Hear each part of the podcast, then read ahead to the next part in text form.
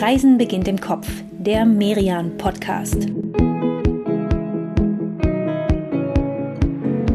Herzlich willkommen, liebe Hörerinnen und Hörer, zu einer neuen Episode von Reisen beginnt im Kopf, in der wir euch diesmal mit in den Süden von Österreich nehmen, und zwar in die Steiermark. Bevor wir euch aber jetzt diese Region vorstellen, stellen wir uns beide selbst mal vor, damit ihr auch wisst, mit wem es heute auf Kopfreise geht. Mein Name ist Inka Schmeling. Und ich bin Katrin Sander. Hallo auch von mir. Wir beide, Inka und ich, wir hosten diese Podcast-Reihe jetzt schon im vierten Jahr und äh, ja, freuen uns immer schon richtig vor auf diese Kopfreisen mit euch euch. Denn auch die Recherche, die Vorbereitung, das macht echt total Spaß, wenn wir uns unsere Routen so austüfteln, überlegen, wen wir vor Ort treffen möchten. Ja, und damit ihr jetzt genauso viel Vorfreude habt auf diese Folge, geben wir euch mal, ja, geben wir euch mal so ein paar, paar Buzzwords, was, was uns in der Steiermark heute so erwartet. Ja, und das erste ist total easy, denn als erstes Stichwort fällt mir bei der Steiermark ein Berge. Im Norden, da grenzt die Steiermark ja an die Alpen. Also hier geht's am Dachstein hoch auf fast 3000 Meter und das ist echt ja, großartiges Bergpanorama pur. Und das nächste Stichwort ist auch total einfach, denn da fällt mir sofort ein Wald. Denn immerhin sind um die 60 Prozent der Fläche in der Steiermark bewaldet.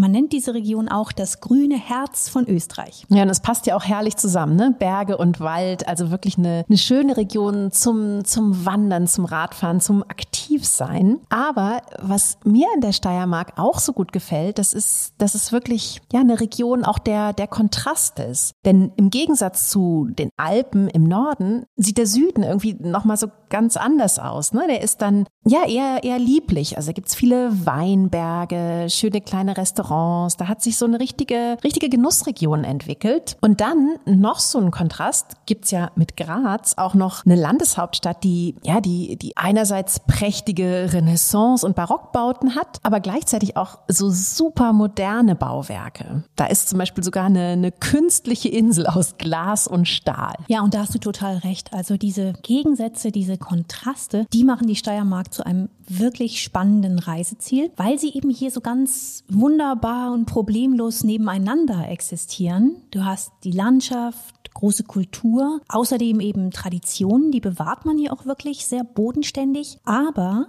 Gleichzeitig gibt es eine riesige Lust am Ausprobieren. Es gibt hier wirklich so einen richtigen Erfindergeist, der einem immer wieder entgegenschlägt. Das stimmt, das finde ich tatsächlich auch echt sehr besonders. Diese, diese Kombi ne, aus, aus Tradition und Innovation, das ist hier echt so so gar kein Widerspruch. Vielleicht liegt es auch vor allem daran, dass es hier eben noch viele kleine Unternehmen gibt, viele, viele Familienbetriebe, die natürlich bewahren wollen, was die Generationen vor ihnen aufgebaut haben, die aber natürlich gleichzeitig auch ihren Betrieb, ihre, ihre Produkte für die nächsten Generationen zukunftsfähig machen müssen und wollen. Und das machen diese Betriebe hier, finde ich, sehr, sehr authentisch, sehr, sehr bodenständig und auch sehr, ja, mit sehr viel Herzblut irgendwie. Wir werden dazu ja nachher mit einigen spannenden Macherinnen und Machern noch reden auf unserer Tour durch die Steiermark. Vielleicht noch mal ein paar Fakten für euch zum Überblick. Die Steiermark ist übrigens Österreichs zweitgrößtes Bundesland. Und damit wir hier jetzt nicht von einem Highlight zum nächsten rasen müssen, gehen wir es ein bisschen gemütlicher an. Das ist eigentlich auch ein bisschen typisch für die Steiermark, oder? So eine gewisse Entspanntheit, das nicht so, so zu sehr zu stressen. Genau, Entspanntheit ist ja immer gut und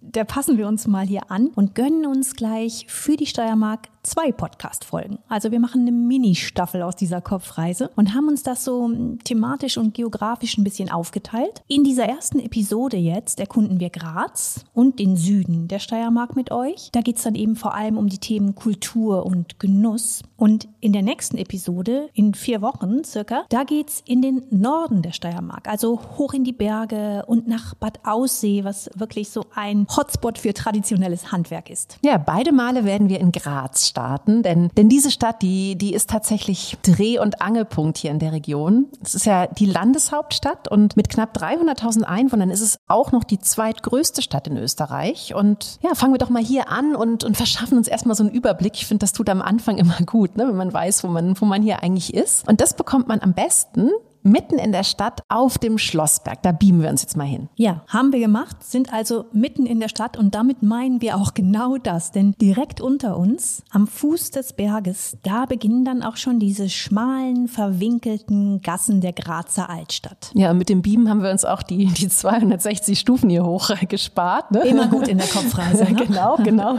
Sonst wären wir hier so ein bisschen außer Puste, aber äh, es gibt alternativ auch einen Lift oder eine Bergbahn. Und das eh nochmal als Hinweis, die Links jetzt sowohl zu diesen Angeboten und auch zu allen anderen Tipps, die wir euch hier geben, die stellen wir euch zusammen in einer Travel List. Die findet ihr auf merian.de und den direkten Link dazu aber auch nochmal in unseren Show Notes. Also ihr müsst hier nicht mitschreiben, lehnt euch zurück, und ja, geht einfach mit uns auf Kopfreise. Und äh, Katrin, wo wir jetzt hier oben stehen und, und diesen 360 Grad Graz Panoramablick haben hier, was ist denn dein erster Eindruck von der Stadt, wenn du hier so schaust? Tja, also ich finde von hier oben sieht Graz erstmal sehr, sehr idyllisch aus. Eben diese Altstadtgassen, die roten Schindeldächer, dazwischen fließt dann die Mur die kommt ja aus den Alpen und fließt dann weiter Richtung Slowenien, Kroatien, Ungarn.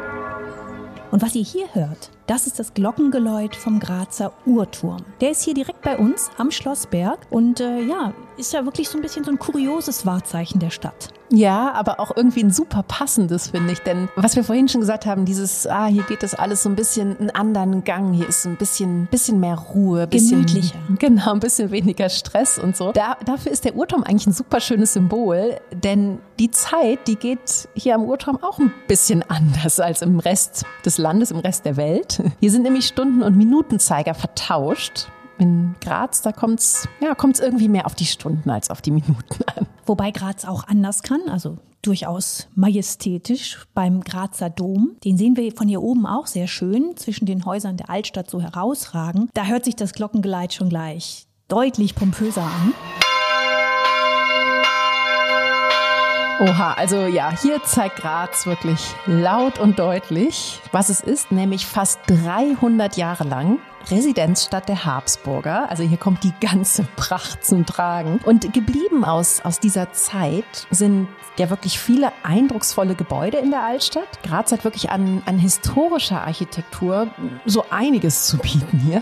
Ja, aus ganz verschiedenen Epochen. Das ist äh, vielleicht was, was man dabei immer noch mal so im Hinterkopf haben sollte. Dann weiß man viel mehr zu schätzen, wie sich das hier so schön zu einem stimmigen, harmonischen Ensemble zusammenfügt. Dafür wurde ja auch die gesamte Grazer Altstadt zum UNESCO-Weltkulturerbe erklärt. Also das ist ja immer schon eine hochkarätige Auszeichnung. Und, wir haben es schon gesagt, aus dieser schmucken Altstadt ragt der Dom richtig heraus. Klar, wegen seiner Höhe, er wurde Mitte des 15. Jahrhunderts erbaut und aus dieser Zeit, da gibt es an der Südseite vom Langhaus noch ein sehr, sehr eindrucksvolles Fresko. Es wird genannt das Landplagenbild. Ja, das ist echt eindrucksvoll, wenn man so davor steht ne, und sich das anguckt und, und auch sich versucht, so ein bisschen in die Zeit reinzufühlen, als das entstanden ist. Es war nämlich im Jahr 1480 und es wurde von den Bürgerinnen und Bürgern der Stadt gestiftet. Und ja, es war so ein bisschen vielleicht ein Symbol der Hoffnung, aber auch, auch ein bisschen ähm, vielleicht ein, ein, ein Wunsch, ähm, dass das bald aufhört. Es war nämlich ein Jahr der Katastrophen. Und dieses Bild zeigt diese Katastrophen. Es waren gleich drei, die Graz in diesem Jahr 1480 erlebt hat. Nämlich einmal ein Angriff der Türken, dann eine Heuschreckenplage und zu allem Überfluss auch noch der Ausbruch der Pest. Ja, also wirklich kein gutes Jahr für Graz. Und man merkt es an diesem Bild, es ist immer noch präsent in der Erinnerung der Stadt. Mit diesem Werk Tja, hat man damals Gott um Gnade bitten wollen und eben auch ein, ein, eine Erinnerung schaffen wollen und bewahren wollen. Aber wie du sagst, es ist zugleich auch ein Bild der Hoffnung. Ja, und, und das mit der Erinnerung ist ja echt auch für uns heute so, so eindrucksvoll, ne? wenn wir hier so stehen. Ich finde, das, das verbindet uns irgendwie mit den Menschen von damals, dass man ja einfach deren Leid sieht und gleichzeitig aber auch sieht, wie viel Zeit seitdem vergangen ist. Ne? Und, und dieser Dom, der steht immer noch hier. Also mehr als fünf Jahrhunderte sind seitdem vergangen und äh, allen Pandemien und Kriegen und, und sonstigen Katastrophen zum Trotz hat dieses Bauwerk hier überlebt. In dieser Altstadt kriegt man also ein ganz anderes Zeitgefühl, ein Gespür für Geschichte, eben weil diese einzelnen Bauwerke aus ganz unterschiedlichen Epochen kommen und man ihnen eben dann auch ansehen kann, wie sich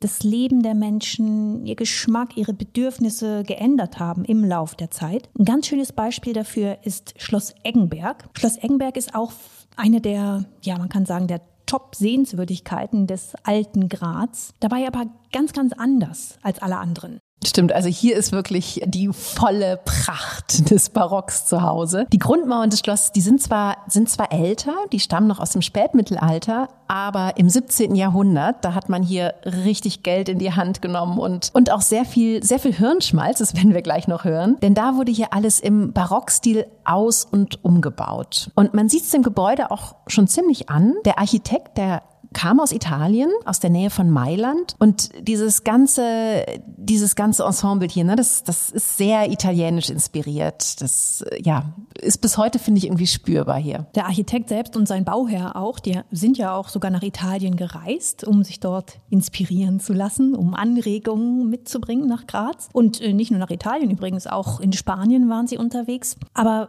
was das eigentlich Spannende ist, ist, dass es eben nicht nur darum ging, um möglichst schön schönes, repräsentatives Haus für diesen Fürsten von Eggenberg zu bauen, sondern man wollte eben auch einfließen lassen, was sich damals im 17. Jahrhundert alles gerade Neues getan hat in der Wissenschaft, im Blick auf die Welt, in den neuen Perspektiven, die sich eröffnet haben. Und das kann man echt hier so ganz konkret sehen, zum Beispiel an den vier Türmen. Denn diese vier Türme von Schloss Eggenberg, die stehen genau ausgerichtet in den vier Himmelsrichtungen. Ja, und sind gleichzeitig noch ein Hinweis auf die vier Jahreszeiten. Ne? Und das ist eh, also dafür muss man sich hier wirklich Zeit nehmen, finde ich, sich das alles nochmal so genau anzuschauen, weil das äh, ja so ein, so ein, so ein Gesamtkonstrukt ist und, und hier so viel mit Symbolik und mit Zahlen gearbeitet wird. Es ist nämlich quasi der steingewordene gregorianische Kalender, der hier vor uns steht. Und das kommt uns vielleicht heute vor wie ein alter Hut, aber als das Schloss gebaut wurde, ist dieser Kalender gerade erst ein Jahrhundert zuvor eingeführt worden und war noch noch ziemlich brandneu aus damaliger Sicht. Und ja, guck mal hier bei den Fenstern zum Beispiel, ne?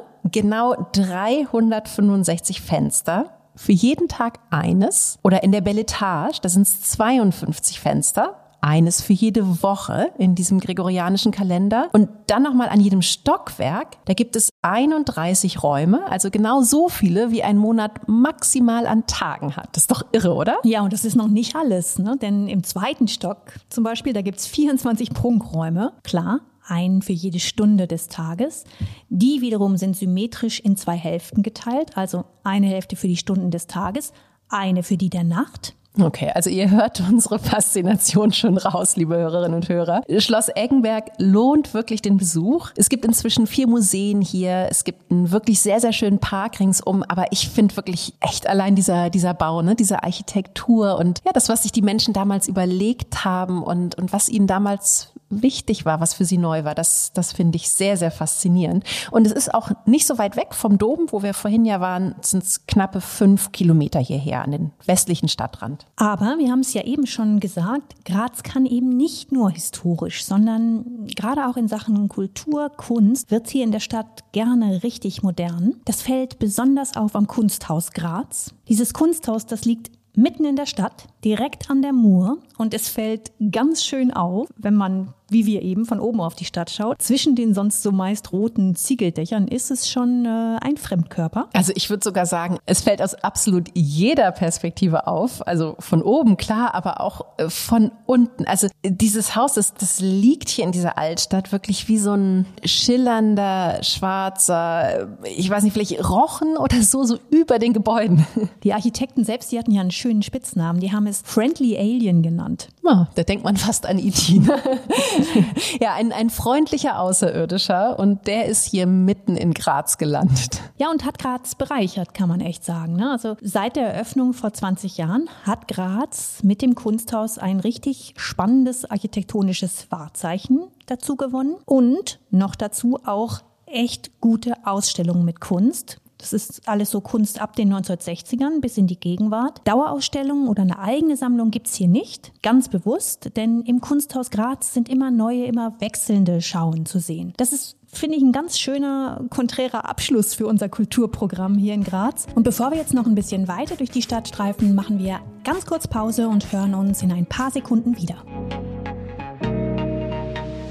In dieser kurzen Pause möchten wir euch die Merian Extra Ausgabe über die Steiermark ans Herz legen. Die ist gerade frisch erschienen und darin bekommt ihr zum Beispiel noch mehr Tipps zu Graz, und zwar persönliche Lieblingstipps von der Regisseurin Catalina Molina. Und nicht nur für Graz, sondern auch für den Rest der Steiermark findet ihr wirklich viele tolle Adressen, zum Beispiel dazu, wo ihr gut einkaufen könnt, wo ihr essen gehen oder zum Beispiel wandern gehen könnt. Die Merian Extra Ausgabe Steiermark, die findet ihr im gut sortierten Buchhandel oder ganz einfach online auf merian-shop.de. Wir sind zurück in Graz und nachdem wir vorhin ja wirklich die, die spannenden Kulturorte hier in der Stadt besucht haben, da wollen wir jetzt was anderes genießen, nämlich gutes Essen, gute Weine. Das wird uns überhaupt nicht schwerfallen. Das glaube ich auch.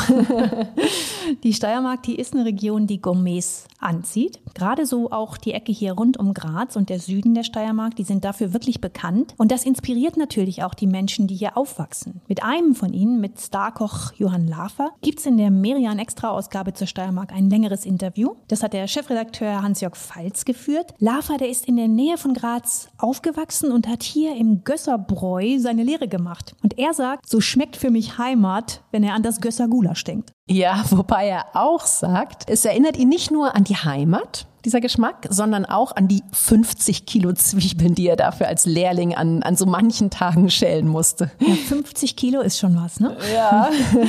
Ja, wir wissen es, Lehrjahre sind keine leichten Jahre. Aber wir haben ja bei der Recherche für diese Kopfreise gemerkt, die Steiermark hat eben längst nicht mehr nur Gulasch und andere österreichische Klassiker im Angebot, sondern hier tut sich eben sehr viel Neues. Ja, du meinst also nicht nur in der Kultur, sondern auch in der Kulinarik hat Graz und die Steiermark so einige friendly Aliens, ja?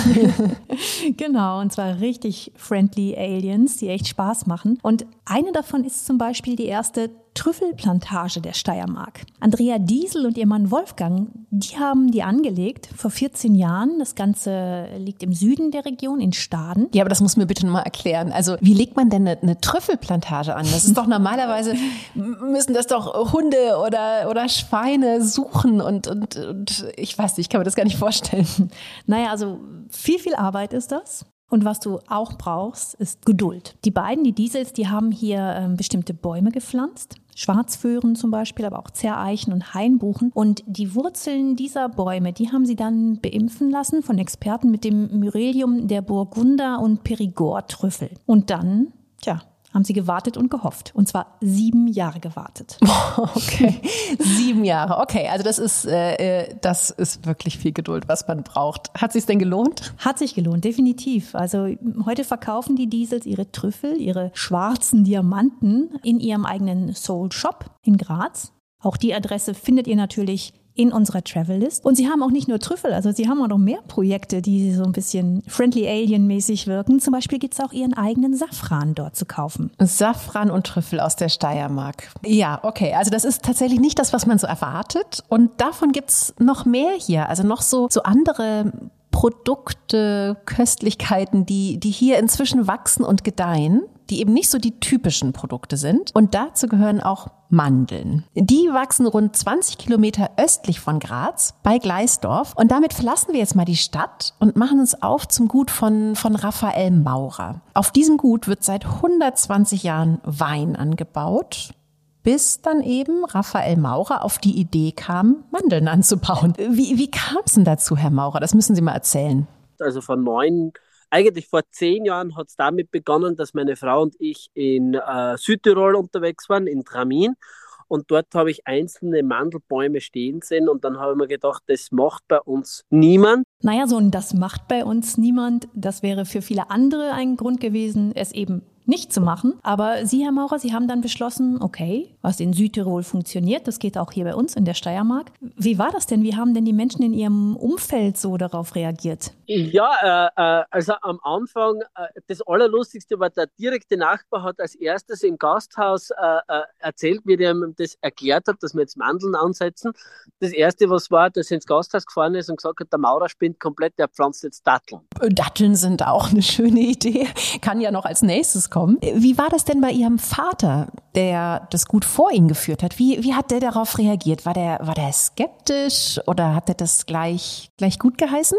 ähm, also ich bin heimgekommen von Südtirol, habe dort den, den, ersten Mandelbaum ausgepackt. Ähm, aus dem Auto heraus habe ich gesagt zum Papa, und jetzt setzen wir Mandelbäume. Äh, der Papa hat dann gesagt äh, zu meiner Frau, ich glaube, der hat irgendwas Falsches erwischt. äh, der hat sich gedacht, ich bin irgendwo und dann hat er eigentlich auch begonnen, dass er sich damit beschäftigt und, und ein bisschen recherchiert. Und eigentlich ist dann ähm, direkt, äh, also das hat ihm dann schon richtig gut gefallen.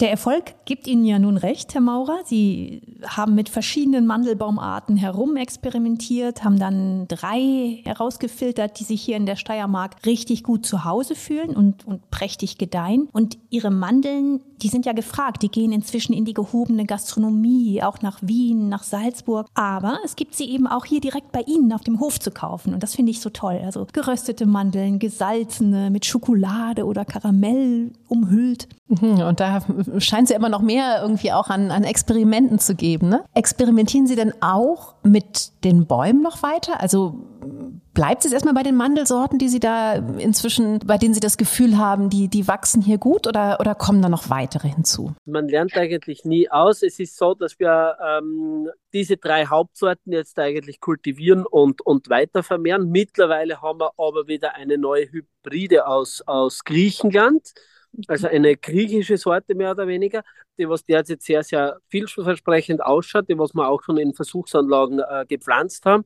Ähm, ob das jetzt da die neue Sorte wird, die was wir jetzt kultivieren, das wird sich erst in den nächsten fünf bis zehn Jahren herausstellen. Also auch hier wieder Geduld. Das finde ich total super, dass Sie sich nicht ausruhen auf dem, was Sie haben, sondern dass Sie immer weiter tüfteln, nach noch mehr Mandelsorten suchen, vielleicht nach noch besseren. Ja, das ist wahrscheinlich auch so eins der Geheimnisse, ne? nicht nur von, von Raphael Maurer, sondern überhaupt hier in der Gegend, dass man eben, ja, dass man eben weitermacht, dass man sich nicht ausruht und dass man, dass man auch weiter, weiter sucht, dass man weiter an den eigenen Produkten arbeitet. Es gibt da ja noch jemanden hier, den ich gerne jetzt mit dir besuchen möchte. Und äh, das ist Eveline Wild. Ah, du hast Lust auf was Süßes, Katrin.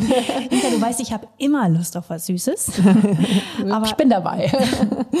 Zeit fürs Dessert ist also immer und gerade jetzt. Und Eveline Wild ist eine super Ansprechpartnerin dafür. Sie ist Konditor-Weltmeisterin geworden und ganz egal, was man bei ihr probiert, Kuchen oder Torte, Schokolade, Pralinen, alles ist einfach nur genial. Also große Vorfreude bei uns hier auf unserer Kopfreise Richtung Eveline Wild. Vom Wein- und Mandelgut der Maurers in Gleisdorf machen wir jetzt also mal im Kopf uns auf Richtung Norden.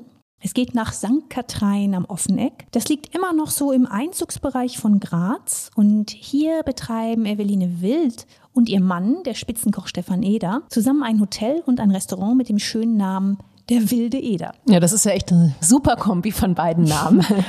auch sehr sympathisch, ne? Ja. Und auch das, was hier geboten wird, das ist ja auch eine super Kombi von dem, was die beiden so mitbringen. Ne? Also er eben die Spitzenküche, sie, sie den Nachtisch. Es ergänzt sich ja wirklich wunderbar. Und man merkt auch wieder hier, es ist äh, schon wieder so eine sehr, sehr herzliche Begegnung hier in St. Katrein am offenen Eck mit Evelyn Wild. Und auch dieser Frau merkt man ja sofort an, das, was sie hier tut, das, das tut sie echt ne, mit vollem Einsatz, mit, mit richtig viel Liebe zum Detail auch. Mm, absolut. Sie sagt ja selbst, sie hat schon als kleines Mädchen wirklich leidenschaftlich gern gebacken. Eigentlich kommt Evelyn Wild aus Tirol, aber ihr Mann stammt eben aus der Steiermark und hier sind sie nun zusammen und wir fragen sie jetzt einfach mal selbst, Frau Wild, wie steht denn die Steiermark so kulinarisch da, wenn man sie jetzt mit anderen Regionen in Österreich vergleicht? Wenn ich mir ja jetzt unsere paar Bundesländer so vor mein geistiges Auge hole, finde ich schon, dass man es kulinarisch kaum irgendwo besser erwischen kann äh, als in der Steiermark, weil da sind einfach so viel ehrliche Produkte herum. Die sind so angekommen in der Selbstverständlichkeit, das ist bemerkenswert. Also bei uns ist der Trend regional schon fast wieder out, kann er nur von uns sprechen, weil wir den einfach schon so lange leben und den haben wir schon so lange. Und jetzt, wo das anscheinend alle begriffen haben, ist es uns schon ein bisschen fad. Frau Wild, das klingt, als, als hätten Sie sich kulinarisch wunderbar eingelebt hier als Tirolerin in der Steiermark. Aber vielleicht, vielleicht können Sie noch mal ein bisschen genauer erklären, was meinen Sie damit, dass regional hier immer schon völlig selbstverständlich war? Wie, wie äußert sich das? Also wie merken Sie das zum Beispiel in Ihrem Alltag? Jeder, der bei uns in der Region ein Restaurant oder Hotel betreibt, hat gewisse Selbstvermarktungsprodukte. sowas wie Wein, Aufstrich, Fisch, Marmeladen und sowas. Es, ist immer überdurchschnittlich gut und ehrliche Küche und zum Essen immer schwer okay. Und manchmal ist es aber dann auch so, dass es vielleicht nicht ganz der Lieblingswein war, den man gerade getrunken hat oder nicht, der Aufstrich jetzt nicht ganz so gut geschmeckt hat, dass man den jetzt unbedingt mit nach Hause nehmen müsste. Aber trotzdem hat meine Family taschenweise Sachen mitgenommen. Das habe ich anfänglich nicht verstanden und habe sie dann immer wieder gefragt, warum nimmt sie das eigentlich mit? Ich meine, es war jetzt nicht so super und ich will ja nicht die nächsten drei Wochen den Schmalzaufstrich essen. Und die Erklärung war dann ganz simpel, einfach, das tut man so. Das tut man halt. Und was hat es für Sie mit Qualität zu tun, wenn ich jetzt so einen Schmalzaufstrich für zu Hause kaufe, wenn ich den mitnehme, obwohl ich den nur so okay fand? Erst später ist mir dann aufgegangen, dass man ja mit seiner Kaufentscheidung nicht nur das Produkt mit heimnimmt und sich selber was Gutes tut, sondern auch jemanden unterstützt, also ganze Familien. Und das ist auch so eine gewisse Mentalitätssache, ist eine Art von Haltung. Mir ist es einfach wichtig, dass dieses Wir-Gefühl gestärkt wird. Und ich finde einfach, Ausnahmen bestätigen die Regel, aber generell finde ich, dass in der Steiermark relativ wenig solche Neidgesellschaft spürbar ist. Ah, okay, ja, das, das macht total Sinn, dass das Ganze natürlich zwei Seiten hat. Ne? Auf der einen Seite die Produzenten, die hier mit ihrer Arbeit, mit ihrer Leidenschaft für gute Produkte sorgen aber eben auf der anderen Seite auch die, die Konsumenten, die diese Produkte wertschätzen und die, die bereit sind, dafür zu zahlen. Und das gilt ja sowohl für die traditionellen Produkte hier in der Steiermark, also Kürbiskernöl, den Wein, den Käse, aber ja genauso eben für die Neuheiten, für die Trüffel, die Mandeln, den Safran. Ja, und auch wenn der Nachbar im Wirtshaus sagt, oh, der, der spinnt, der baut jetzt was völlig Verrücktes an, am Ende kommt der Nachbar dann doch ne, und wird vielleicht zum, zum besten Kunden. Ja, so ist es ja eigentlich, wie man es sich wünscht. Ne? Sowas hat sowas Solidarisches, finde ich. Vielen Dank für diesen Einblick, Frau Wild. Es war auch mal ein sehr schöner Blick von einer Tirolerin auf die Steiermark. Wir beide, Inka und ich, wir reisen jetzt auf unserer Genusserkundung weiter in den Süden der Steiermark wo es auch wieder echt schöne Beispiele gibt für Regionalität, für Qualität und Eins davon, das ist der Sattlerhof in Gamlitz. Ja, wie, wie schön, dass wir auf so einer Kopfreise gar nicht zu viel essen können. Denn im normalen Leben, da wären wir jetzt nach, nach Evelyn Wills Torten und Pralinen wahrscheinlich nicht mehr in der Lage, hier noch einzukehren. Aber das geht ja. Und unser Portemonnaie, das, das füllt sich auch immer wie von selbst. Ja, das sind so schöne, märchenhafte Elemente einer Kopfreise. Ja, ganz genau. Also auf zum Sattlerhof. Den übernehmen gerade die Geschwister Anna und Markus Sattler, so nach und nach von ihrem Vater. Und die beiden, die sind auch wieder tatsächlich so ein, so ein sehr schönes Beispiel für diesen ja, was wir doch schon gesagt haben, ne? was, was diesen, diesen Steiermark-Mix ausmacht. Also diese Mischung aus Tradition und gleichzeitig Mut zu Neuem. Denn der Sattlerhof, der ist seit Jahrzehnten eine echte Institution hier in der Südsteiermark, also als Weingut, als Genießerhotel, als Restaurant und als Wirtshaus. Und diese Institutionen, die haben die beiden jetzt wieder komplett umgekrempelt, aber sie haben es eben auch nicht einfach so gelassen, sondern es ist eher so, dass sie so, so Stück für Stück sich hier selbst reinbringen. Die beiden, die sind ja noch recht jung, noch keine 30, aber schon ziemlich polyglott und welterfahren. Also die haben schon in Kopenhagen und in Malmö gearbeitet, in London, in Macau und dieses internationale, diese Erfahrungen, die bringen sie hier sehr behutsam mit rein. Man merkt das sowohl bei der Stimmung hier im Sattlerhof als auch beim Umgang mit den Gästen. Also das ist alles echt leger, unkompliziert, überhaupt nicht steif, aber gleichzeitig total gute, allerbeste Qualität. Ja, und, und das eben nicht nur beim Essen, ne, sondern auch bei diesem, bei diesem ganzen Drumherum, was ja auch total viel ausmacht. Das Menü, das gibt's zum Beispiel in einem versiegelten Briefumschlag. Und du kannst dir als Gast dann überlegen, will ich diesen Briefumschlag jetzt öffnen? Will ich mir das durchlesen und mich vielleicht vorfreuen auf die nächsten Gänge? Oder lasse ich den verschlossen und lass mich überraschen? Was machen wir jetzt, Inka? Aufmachen oder nicht? Äh, ich würde mich überraschen lassen, glaube ich. du? Okay, also bin unentschieden. Ich weiß ja auch immer gerne, was ich da esse. Dann weiß ich das irgendwie noch besser wertzuschätzen. Dann können wir im Nachhinein noch lesen.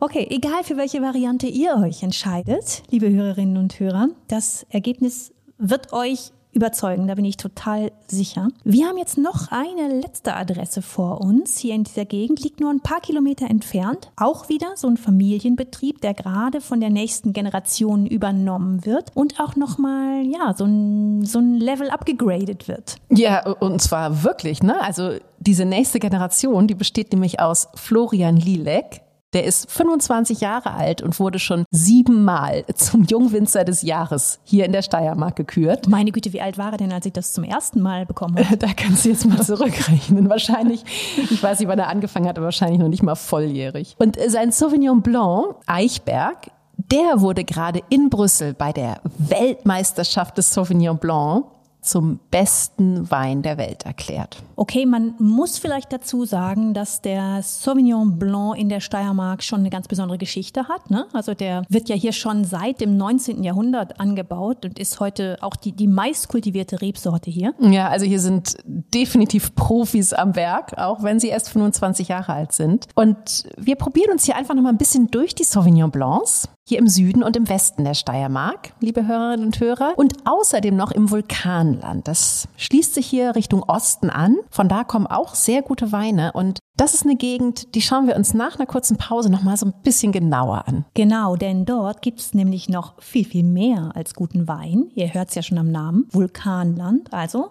Krater, heiße Lava. Wo ihr das heute in der auf den ersten Blick so idyllischen grünen Steiermark findet, das verraten wir euch gleich nach einer ganz kurzen Pause bis in ein paar Sekunden. Und da sind wir auch schon wieder, liebe Hörerinnen und Hörer im Vulkanland. Das liegt im Südosten der Steiermark. Und na, weiß nicht, wenn ich mich mal hier so umschaue, auf Anhieb kenne ich ehrlicherweise nicht, dass hier vor Jahrmillionen mal heiße Lava und, und Asche durch die Luft geflogen sind. Hier ist es eher schön grün, sanft hügelig, idyllisch. Aber liebe Inga, es wird dran gearbeitet, dass du das siehst. Denn ähm, ja, es ist ein großes Projekt hier, diese geologische Vergangenheit mehr und mehr zu zeigen und ins Bewusstsein zu rufen. Dafür gibt es den Geopfad der führt schon jetzt zu etwa 30 Stellen, an denen der Vulkanismus sichtbar gemacht wird und vor allem auch erklärt wird. Und an immer mehr Stationen passiert das auch mit interaktiven Tools. Also es ist dann echt ganz spannend. Du kannst noch stärker einsteigen. Dazu gibt's in Kapfenstein sogar ein eigenes Museum zur Erdgeschichte. Das heißt das Geoinfo Kapfenstein. Aber noch schöner ist es ja wirklich, durch die Landschaft zu ziehen hier, ne? sich, sich vor Ort dann auch vorzustellen, wie das hier mal ausgesehen haben könnte früher. Und damit uns das so ein bisschen leichter fällt und es auch wissenschaftlich fundiert ist, holen wir uns jetzt mal hier den Geologen Ingomar Fritz an unsere Seite. Herr Fritz, vielleicht könnten Sie uns zur Einordnung einmal sagen, was genau war hier los, als es in der Steiermark noch aktive Vulkane gab? Wir hatten in dieser Region zwei Vulkanphasen.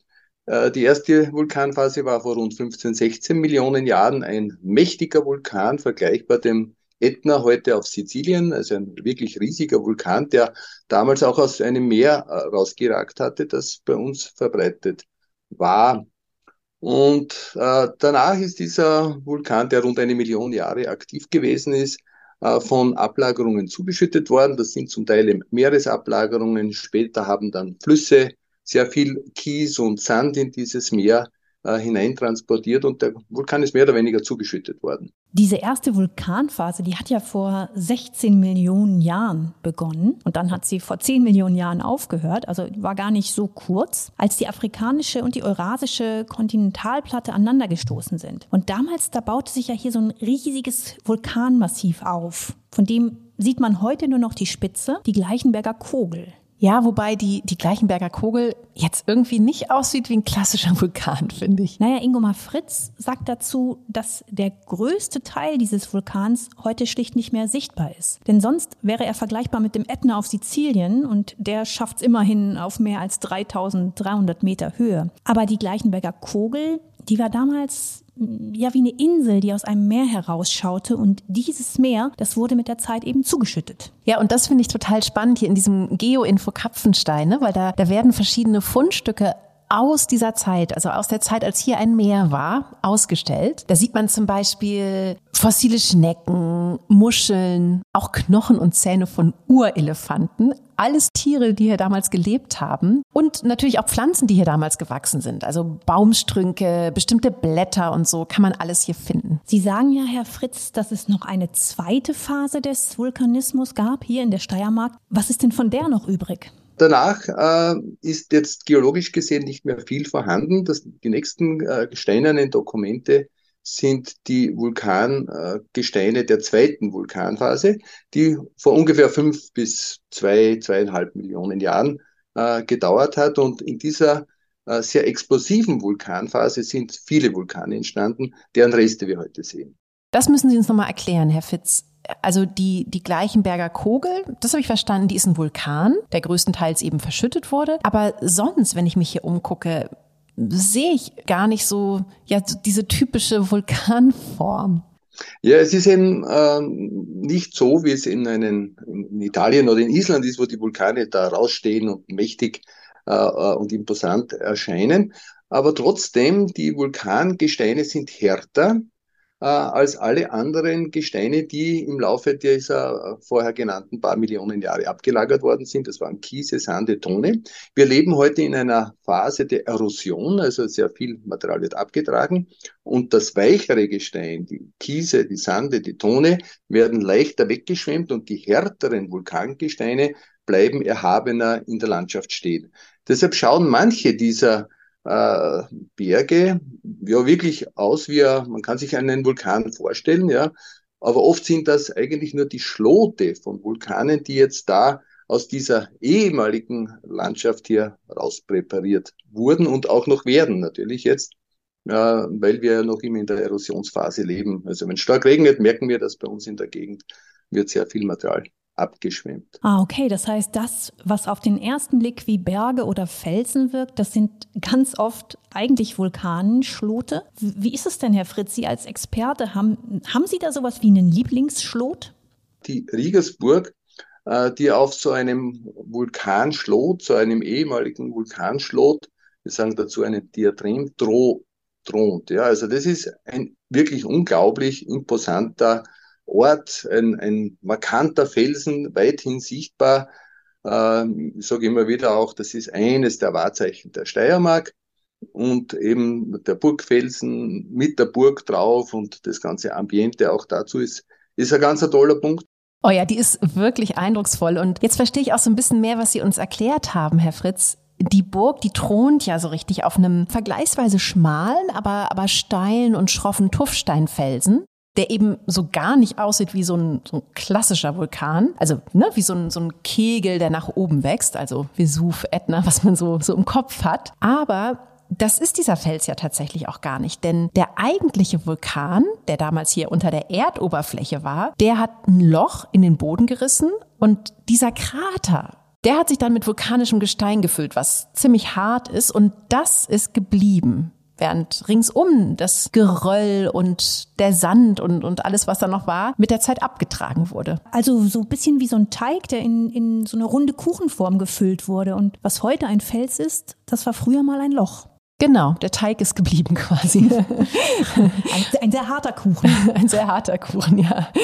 Und ja, wie Herr Fritz ja auch gesagt hat, ne, das geht hier alles immer noch, noch weiter. Also die Vulkane von damals, die schälen sich hier immer mehr aus der Landschaft heraus. Oder besser gesagt ja die Vulkankrater von damals. Auf jeden Fall danke, Herr Fritz, für diese echt spannende Führung durch das Vulkanland hier in der Steiermark. Und wer von euch, liebe Hörerinnen und Hörer, nicht so viel Zeit hat, die ganze Steiermark zu erkunden, der kann auch schon in Graz einen ganz spannenden Einblick in diese einmalige Landschaft hier bekommen. Ingomar Fritz ist nämlich auch Chefkurator für Geologie und Paläontologie am Universalmuseum Joanneum in Graz. Ja, Museum ist eigentlich fast eine Untertreibung, muss man sagen. Das sind Museen, und zwar ganze 13. Deren Standorte sind über die ganze Stadt Graz verteilt. Und damit ist es nicht nur das älteste, sondern auch das zweitgrößte Museum in ganz Österreich nach dem Kunsthistorischen Museum in Wien. Also ein guter Grund, jetzt mal zurückzukehren nach Graz, oder? Ja, also es gibt immer gute Gründe, um nach Graz zurückzukehren. Und auch unsere zweite Steiermark-Reise in vier Wochen, die wir dort starten. Von da aus wollen wir ja dann den Norden der Steiermark erkunden. Aber Inka, bevor wir das machen, zurück in die Hauptstadt, möchte ich mit dir noch eine Sache anschauen oder besser genießen. Und zwar geht es um etwas, was diese uralte Vulkanlandschaft auch hinterlassen hat und was neben dem guten Wein und neben der schönen Landschaft und den spannenden Fossilien auch echt viele Menschen hierher zieht. Es geht um warmes Wasser. Oh, es geht nochmal ins Thermalbad. Ich wusste, dass dir das gefällt. Sehr schöne Idee. Ich bin dabei. Wir schieben Gras noch ein kleines bisschen und entspannen jetzt mal nochmal so richtig herrlich zum, zum Ausklang dieser Kopfreise. Ja, also das machen wir jetzt, nehmen uns ordentlich Zeit dafür. Ganz spannend finde ich, dass man diese Thermalquellen hier echt spät entdeckt hat. Erst äh, Mitte des 20. Jahrhunderts, also noch keine 100 Jahre her. Und man wollte damals eigentlich hier nämlich Öl oder Gas finden und hat deshalb drauf losgebohrt. Und ist auf warmes Wasser gestoßen.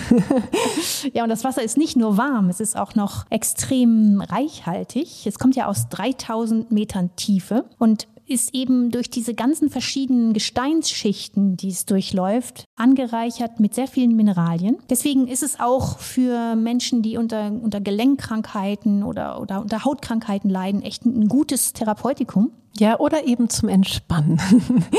Und das werden wir beide jetzt zum Schluss dieser Folge nochmal so richtig herzhaft tun. Wir legen uns ganz gemütlich in das Erbe dieser einmaligen Landschaft, lassen nochmal im Geiste die, die wunderschönen Kulturorte, die leckeren Weine, das leckere Essen hier vorbeiziehen. Ja, ich sag nur Gulasch, Safran, Trüffel und Pralines. Ah, da war einiges dabei, ne? genau. Und dann machen wir uns so langsam wieder auf den Weg nach Graz, wo in vier Wochen unsere nächste Episode startet. Und wie schon angekündigt, wir dann ja den Norden der Steiermark erkunden. Wir werden in dieser Episode die wohl berühmtesten Tiere der Region besuchen, die Lipizzaner. Und wir werden auch Menschen treffen, zum Beispiel im Ausseerland. Das ist so der Hotspot der Steiermark für das typische Handwerk der Region. Wir werden wandern gehen. Wir sind mit Schneeschuhen unterwegs. Inka, das wird noch ein Abenteuer. Und wir werden uns wirklich auch die Wahrzeichen dieser Gegend anschauen, wie etwa das Benediktinerstift Admont. Wir hoffen, ihr seid dann wieder mit dabei bei Reisen beginnt im Kopf. Wir freuen uns riesig auf die nächste Reise mit euch und wünschen euch bis dahin alles Gute.